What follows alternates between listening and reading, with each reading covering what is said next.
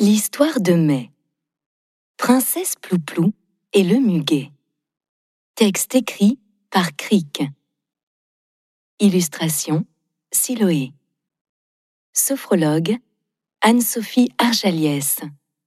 Psychopraticienne Virginie Lecoz. Une publication des éditions Petite Fabrique de mots, auto-édité avec BOD. À ma fille, à ma belle-fille, à toute ma famille, à Mila, Siloé, Iliane et Mélanie. Cric. C'est par une belle matinée ensoleillée de mai que Plouplou, radieuse et toute préparée, arrive à l'école, rejoint Mila et Chloé pour cette particulière journée. Plouplou, tout sourire, tient dans sa main un brin de muguet qu'elle a spécialement choisi pour sa maîtresse adorée. Dans la cour, autour d'elle, c'est l'attroupement des copines et des copains. Tous veulent sentir le magnifique brin, qui dégage, il est vrai, un enivrant parfum. La bonne humeur générale envahit la cour, c'est certain. Plouplou monte lentement les escaliers pour ne pas abîmer le muguet. Voilà qui est malin. La maîtresse est ravie du cadeau de Plouplou. La princesse a droit à un bisou. La classe peut enfin commencer. Le pluriel des noms en haut. Voici la règle, dit la maîtresse. Seul hibou, moi maîtresse. Chou, genou, moi maîtresse. Caillou, pou et moi maîtresse. Oui, Plouplou. Il ne faut pas oublier le dernier de la liste. Joujou prenne un X les autres mots, comme trou, prennent un S. C'est très bien, Plouplou, dit la maîtresse. Passons aux mathématiques, problème de calcul. Agnès va à la boulangerie, achète deux pains au chocolat pour 8 euros, passe à la caisse, donne 10 euros. Combien doit lui rendre la boulangère? Moi, maîtresse? Oui, Plouplou. Elle doit lui rendre 2 euros en pièces. Plouplou répond si bien aux questions que dans la classe, on commence à se poser des interrogations. Paul se dit Elle doit connaître les réponses, elle a toujours bon.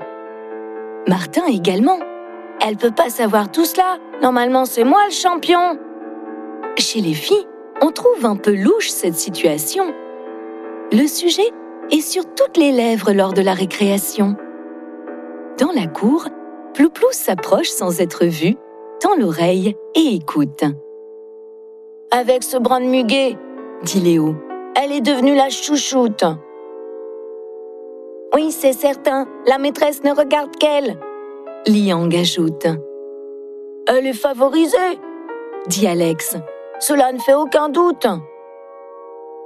Les mots blessent la princesse, qui veut interrompre cette cruelle joute partir loin de ce mois de mai pour se retrouver en août. Chloé, Mila, mais aussi la maîtresse comprennent la situation et mettent au point un plan pour faire taire les rengaines, redonner le sourire à Plouplou et chasser sa peine. Sitôt revenue en classe, la maîtresse annonce un test à donner la migraine. Citez tous les grands fleuves de France. La maîtresse donne pour exemple la Seine. Elle ajoute qu'une récompense générale sera attribuée si tous sont trouvés. Quelle veine Les mains se lèvent, mais les réponses ne sont pas bonnes. Pour Martin, euh, la Seine, la Loire et Lyon. Pour Léo, euh, la Seine, la Loire et la Bourgogne. Tous essaient, mais pour les bonnes réponses, personne. Plouplou lève en dernier la main et donne la Seine, la Loire, le Rhône, le Rhin et la Garonne. Enfin, les bonnes réponses sont là. Ouf, juste à temps. Tout le monde regarde Poupou avec admiration maintenant. Grâce à ses connaissances, la maîtresse double le temps de la récréation. On veut sortir dans la cour rapidement, mais avant, Chloé et Mila, suivies de toute la classe, remercie Plouplou pour son savoir brillant. Plouplou retrouve la joie et son joli sourire tout éclatant. On va pouvoir enfin célébrer le muguet et le beau mois de mai. Les élèves ne sont pas prêts de recommencer à faire les malins. Toutes et tous veulent jouer avec Plouplou, qui remercie ses amis, Chloé et Mila, mais également la maîtresse, pour avoir compris la situation. La classe pensait que j'étais la chouchoute. Ce n'est rien, Plouplou. Il était important qu'ils comprennent que tu n'étais pas favorisée, mais seulement brillante et bonne.